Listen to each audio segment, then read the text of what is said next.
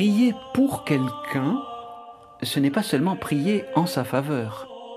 Cela peut être aussi prier à sa place. Car on peut dire que quelqu'un agit pour un autre en tant qu'il est son bienfaiteur, mais aussi en tant qu'il est son représentant.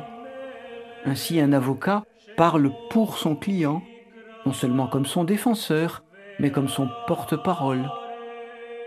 L'intercession a cette puissance de nous permettre de nous glisser, pour ainsi dire, dans la peau de celui pour qui l'on prie, de nous présenter devant Dieu en son nom, et par conséquent, de façon plus positive que lorsque, à distance, on demande pour lui ceci ou cela. En effet, lorsqu'on prie en faveur d'un autre, notre prière a tendance à se concentrer sur le négatif, sur ce qui, chez lui, est en souffrance et en manque. Cette forme d'intercession est plutôt sous le signe de la demande, du besoin. Mais lorsqu'on prie comme si on était lui, un peu d'imagination peut nous aider à dire à Dieu des choses plus confiantes, plus conscientes de ce qu'il y a de bon en lui et que l'on prend sur soi. N'est-il pas vrai qu'on a toujours de l'indulgence et de la compréhension envers soi-même?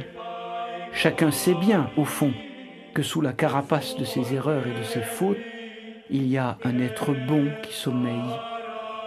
Intercéder pour l'autre, c'est alors devant Dieu être cet enfant innocent que l'autre a peut-être perdu de vue. Épouser son visage, activer son identité cachée, dire les mots qu'il voudrait dire.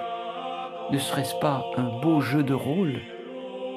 Il nous ferait endosser le visage de nos frères, non par divertissement ni amusement, mais par amour. À ce jeu très sérieux, qui veut bien jouer?